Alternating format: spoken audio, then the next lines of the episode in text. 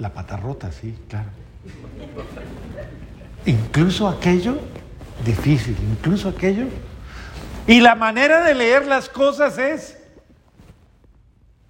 ah, qué de malas yo, o qué desgracia la mía, o por qué. Y tanto que recé y no sirvió para nada. Entonces, ¿cuál es la reacción? ¿Qué debo aprender con esto? ¿Qué quiere Dios que yo entienda? ¿Qué quiere Dios que yo aprenda? ¿Cuál es la lección? ¿Cuál es la lección? Es la lectura que tú haces de los acontecimientos y por los cuales tú debes aprender. Porque la verdad que Dios tiene sobre ti es diferente a la que hay en tu cabecita. Por eso me encanta cuando dice el Evangelio de esta manera tan bonita, que cuando María Isabel escuchó el saludo de la Virgen, inmediatamente, ¿qué dice? ¿Cómo? No. Eso. Inmediatamente quedó llena del Espíritu Santo. Es lo primero. O sea que lo que estamos leyendo es un acontecimiento, obra de la acción del Espíritu Santo. Inmediatamente ella escuchó la voz de la madre, el saludo de la Virgencita, el saludo que a mí me parece que eso está lleno de, de esa presencia bendita, porque ella que es la madre de Dios, la portadora de Dios, ¿cómo pudo haber saludado a María tal vez como la costumbre hebrea? Ustedes regularmente cuando van a Jerusalén y caminan por sus calles, normalmente es una tradición, usted va caminando y alguien le dice salve. Usted escucha eso y es raro escucharlo, ¿no? Puede ser. Eso puede ser una expresión. O se usaban expresiones bíblicas para saludar a los demás. Eh, esas formas de, decir eh, bendito seas. Ah, shalom, sí, la paz sea contigo que es una expresión. Eh, pero, pero por eso el, el apóstol Pablo dice, salúdense con palabras santas. Y entonces, a ver, esta mujer, lo bello de esto es, María le transmite la fuerza del Espíritu a esta mujer. Esta mujer siente que incluso el muchachito se le mueve, ¿no? En el momento en que queda llena del Espíritu Santo. Pero cuando habla, está hablando con la fuerza del Espíritu Santo. ¿Y qué es lo primero que le dice a la Virgen? ¿Qué es lo primero que le dice? Oh, aquí ha venido. No, no, no, no. Bendita. Claro. Bendita tú eres entre todas las mujeres. Muy bien. En cuanto tu saludo llegó a mis oídos, ya, y le expresa todo lo que ha ha pasado. Pero lo bello de esto es esto. El apóstol San Pablo en la carta a los Efesios nos dice hoy, bendito sea Dios.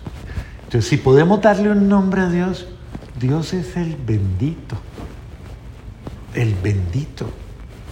Es el santo, sí, en plenitud, en lo más pleno.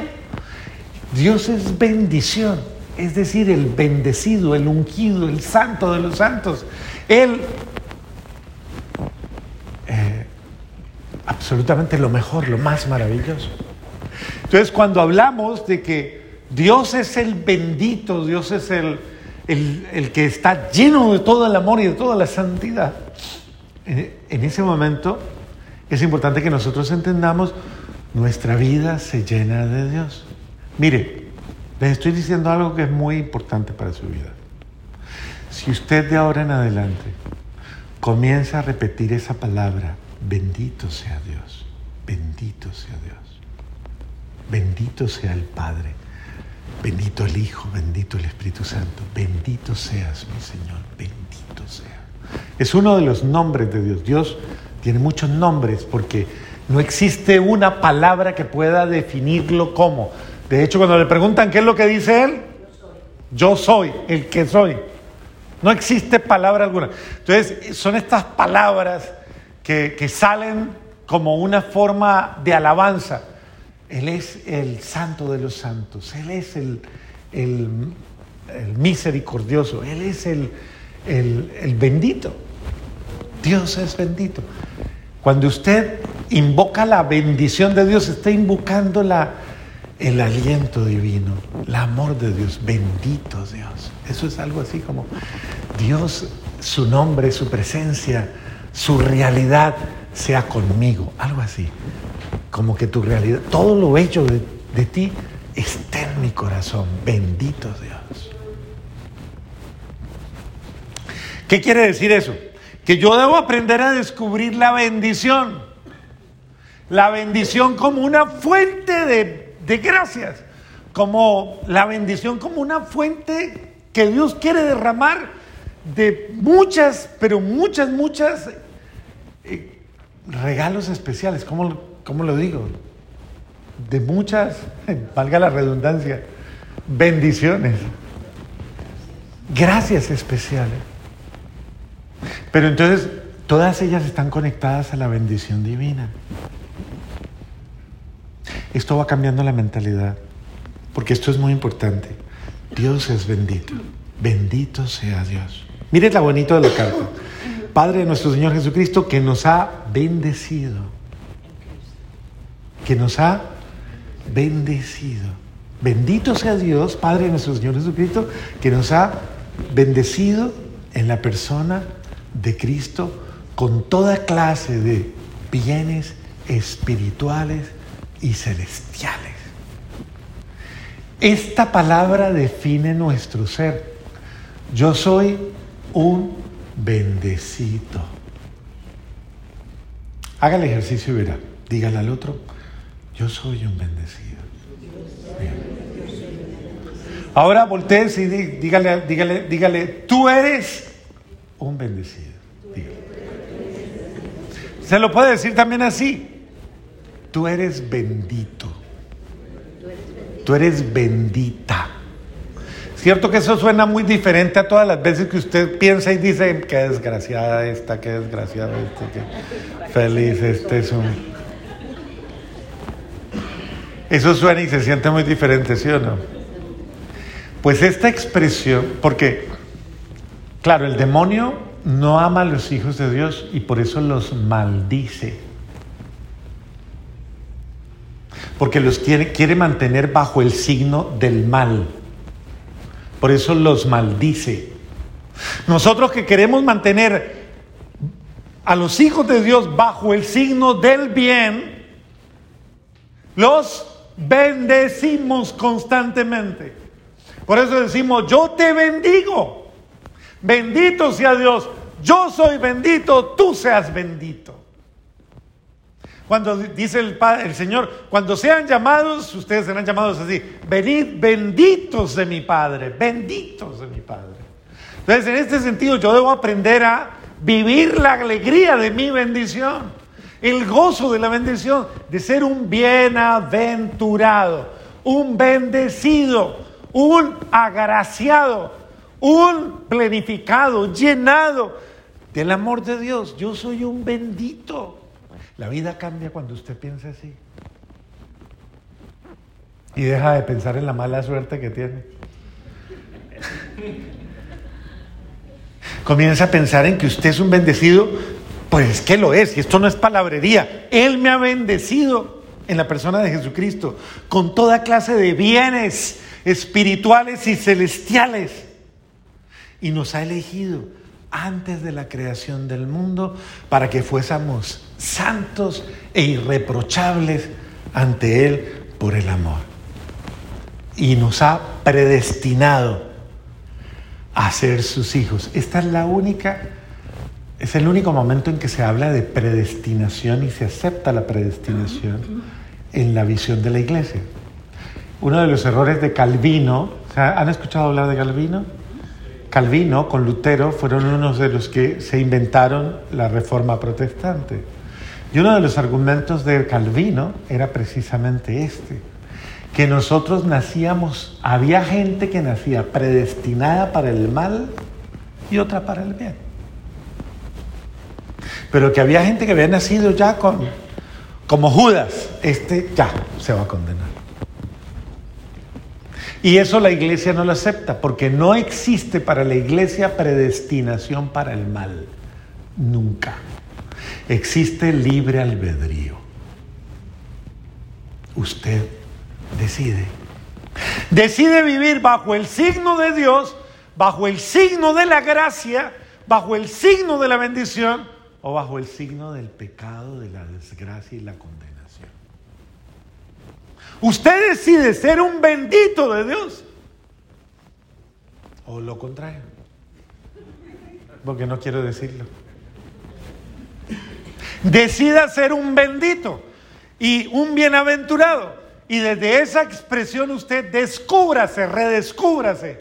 No como un condenado, sino como un, como un bendecido, como un agraciado. Crea en la bendición de Dios. Y dígale, te alabo y te bendigo, Padre Dios, porque me has bendecido.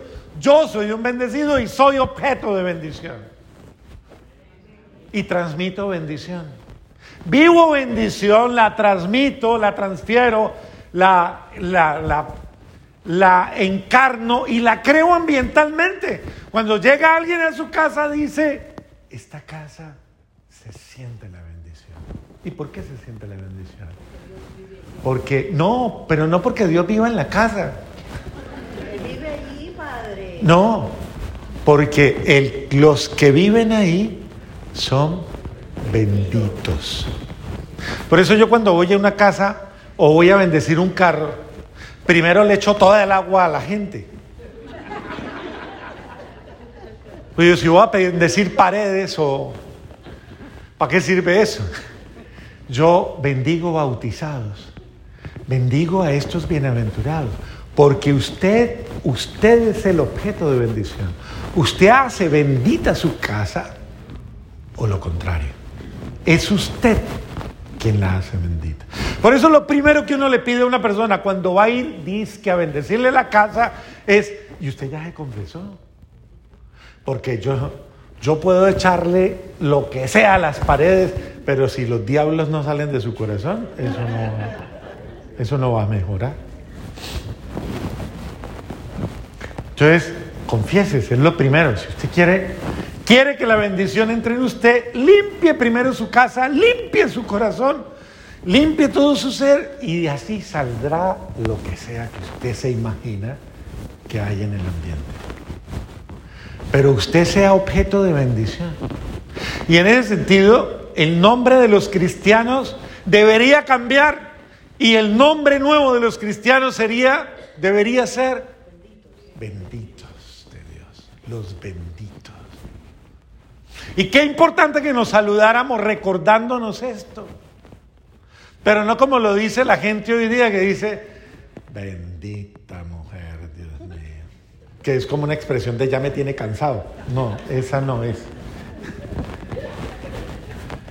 Es el bendito como invocando precisamente esa admiración y ese reconocimiento de que yo sé que en usted no actúa fundamentalmente ni el mal, ni el demonio, ni el pecado, sino que en usted actúa la gracia, la misericordia, la bendición de Dios que vive en usted. Eso es lo importante. Entonces, cuando usted redescubra que usted es un ser bendito, usted va a poder comenzar a decir como la Virgen María, proclama mi alma la grandeza del Señor. Y se alegra mi espíritu en Dios mi Salvador, porque ha mirado la humildad de su esclava, porque ha hecho qué? ¿Ha hecho qué? Maravillas. Dígale al del lado, el Señor ha hecho maravillas. ¿En quién? En usted. En usted y en mí, dígale. El Señor ha hecho, aunque usted no lo crea ahorita, porque puede que así con incredulidad le diga, no, créalo firmemente. El Señor ha hecho Mire cómo el demonio nos quita la capacidad de admirar al otro y mirarlo como, ¿será que sí? Yo lo veo igual. Nos quita la admiración por el otro y nos hace ver todo lo malo, todo lo peor del otro. ¿Por qué no nos anima a ver todo lo bueno y todo lo, santo del otro, todo lo grande?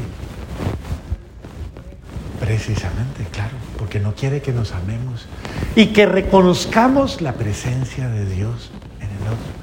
la bendición de Dios en el otro. Así que cada vez que usted comienza a pensar mal de alguien, es la voz del demonio desacreditando a un hijo de Dios. Y si usted le sigue la cuerda, usted cae en la trampa y usted cae en el chisme y cae en la degradación de hablar mal, es decir, maldecir al otro. Cuando tenga esa tentación, ¿cómo la saco de mi ser? Si voy a hablar del otro, voy a hablar bien. ¿Eso qué quiere decir? Voy a bendecir al otro. O sea, voy a bien hablar del otro. No voy a maldecirlo hablando mal del otro.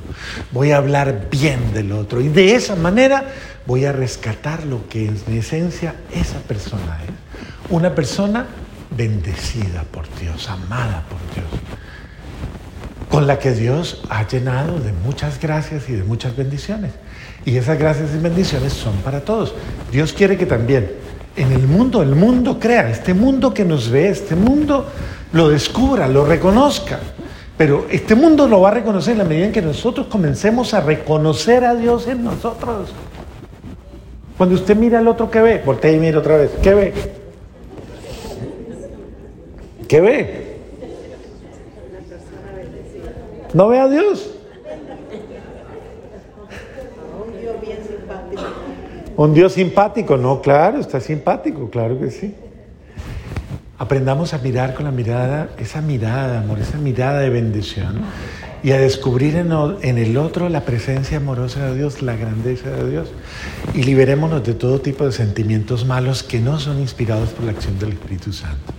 El Espíritu Santo en nosotros eh, sepa reconocer precisamente a ese Dios que me visita en el hermano que viene a mí y con el que yo puedo compartir. Amén.